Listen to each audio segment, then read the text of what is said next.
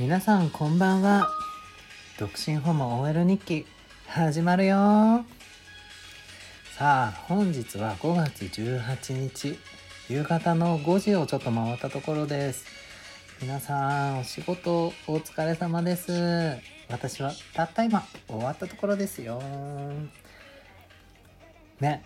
週末が終わって今日はちょっと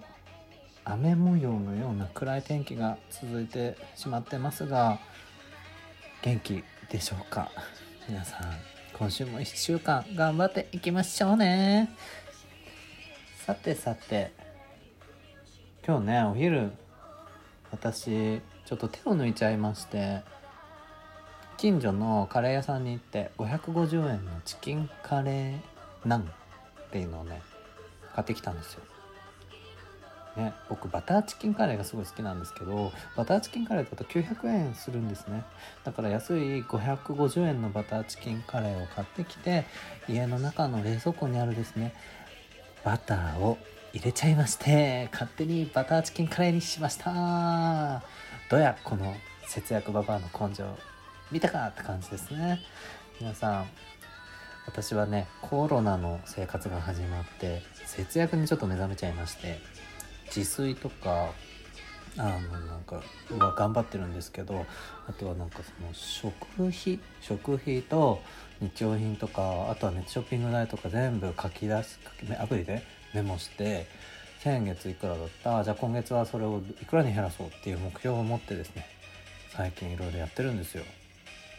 なんと今月はもう先月をオーバーしそうっていうちょっと危険な状態なんで僕の給えっとねそのお小遣い帳の設定が多分来週が1週間だからあと1週間ちょっとねちょっともうちょっと節約頑張ります。ちょっとだからお昼550円とはいえね使っちゃったことがちょっとショックです。今夜は、うん、豚肉があるので豚肉の生姜焼きにしようと思ってます。キャベツもあるので千切りしたいと思います。もう簡単料理みたいな。男の料理っていうのをねホモがしっかり作っていくわけです。さあそんなこんなで私はね週末昨日は日曜日はね天気が良かったのでいつもの通りタピオカを買いまして川沿いにお散歩に行ってちょっと座ってねピクニック感覚でのんびりしてました。昨日はもうねあのおすすめの川沿いであの大学生体育大生たちがですねあのちらほら練習している景色が見れましてあの皆さんね上裸なんですよ。服をね脱いでくれるっていう大サービス。無料で楽しめる目の保養っていうのをね川沿いが実はできるんですっごくおすすめなんですよ。ふふふん。はい。あとねそっか。はい。それ以外ちゃんと話すとあとね僕がね今週気になった実はネットリックスのドラマがありましてそれをおすすめしたいと思います。っていうのも恋をしました。なんとお相手は市原隼人さんです。かっこいいの。本当にかっこいいんですよ。市原隼人さんってちょっと他のドラマとかあんま見たことなかったんですよ。なんかこの綺麗顔は僕もともと好きじゃない感じだったんだけど最近の彼って実はめっちゃマッチョでなんかこう男らしいんですよ。でそのねあドラマのタイトルが「明日の君がもっと好き」っていうドラマなんですけどそのドラマの中で彼はなんと庭師のお仕事をしてます。もう本当に土をいじって草や葉っぱを刈ってすごいこう土木系のお仕事をしてもちろん土木の格好をしてます。それがねもう土っぽい感じの男ってやっぱセクシーですね。もうそういう男を見るだけで潤う私みたいな感じで癒されてたんですけど彼が実はもう、えっと、女性経験全くない恋愛も興味がないというかしたことがないようなあの草食系男子なんです。けどなんかもう彼自身はめっちゃマッチョで魅力的。声はかけられるけどなんかなんて返せばいいのかわからないみたいなこともね言ってた。そんな男子なんですがこんな彼があのー、育ての親がいてでその育その家族の中で育ってるんですけどその家族の娘さんと結婚しろってまあ代理の父に言われるわけですよ。ででもね実はその娘さんに千原隼人さんカミングアウトされてなんとその娘さんは実はレズビアンで女性が好きだとまあ複雑まあね妹のように可愛がってた女の子なんで結婚自体は全然してもいいっていう感覚で彼はその娘さんと向き合っていくんですけど娘さんは娘さんで同時に女性に恋をしてしまったりまた同時に今まで恋愛をしたことなかった市原隼人がなんと全く違うまあ普通の一般の OL さん私みたいな OL さんと恋愛をしてしまう好きになっちゃうんですよ。ね、だからその結婚しなきゃいけないっていう言い名付けのような婚約者がいてけどレズビアンで同時に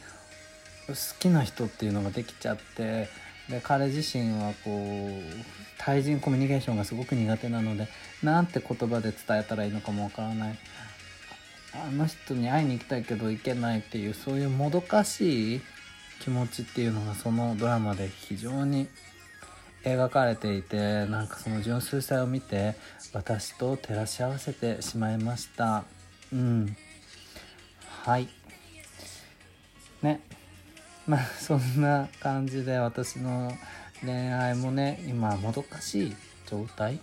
まあ今恋はしてないけど恋ができない状態にいるんでちょっとねこれからねそのあのー、どういう風に私もアプローチを始めていくかっていうのをね考えているところです。なんかコロナが一旦収束するみたいな非常事態宣言がえっと取り消しになる解除されるっていうような話も出てますけどね。実際あとはもうその後って多分皆さん個人個人の自分の意思と判断で行動することになると思います。きっとねウイルス自体は全然あの息を絶えることはないんでいつどっかに居続けるし誰かしらかかった状態であると思うから常に気をつけていかなきゃいけないしただ私、まあ、実際それ第2波がね来るって言われてるんで来年の冬なのかあ今年だ。今年の冬なのかもう秋なのかもうすぐですよ。来るって言われてるからもう私ねこの夏にかけたいわけです。これから678月ぐらいにいいパートナーと出会えるようにですね頑張って恋愛なるべく詰めようと思ってます。っていうのももうまたこれ自粛が始まるわけですよ。ある程度ね。自分自身の自粛は毎日する予定だけど本当にこの強制的にっていう強制的にダメですよっていうお達しがきっとまた出るだろうからそういう時にはもうちょっとあのー、パートナーのようなね方と居候居候じゃねえや同棲してしっかりあの新婚ほやほやみたいな生活をね送れるようにあのしたいなと思っています。だからね節約も大事だし自炊も大事だしお掃除洗濯もしっかりできるようになったからこのねコロナの自粛期間をねいいバネにして頑張ろうと思っているところです。さあちょうどね今日のバックミュージックも今終わりに近づいています。1曲目はモーニング娘。の「泣いちゃうかも」これは「しょうがない夢追い人」っていう曲でしたそれぞれね実はダメ女の恋愛ブスの話をした曲なんですこの後に続くえっとねなんだっけなんちゃって恋愛っていう曲もね実はブス女の曲なんですけど何がブスって本当にもうそれぞれがもう恋愛がうまくいかないダメな恋愛ばかりしてしまう女の子の話なんですね。なんか意外とモームスってハッピーな曲だけじゃなくてこういうちょっとシビアなリアルなあの女の子の感情っていうのを描いた曲も実はあるんです。しかもこれに関しては3曲連続のシングル曲でリリースされてますからね。もうちょっとびっくりですよね、でもすごく私はすごくこういった。聞こえる？この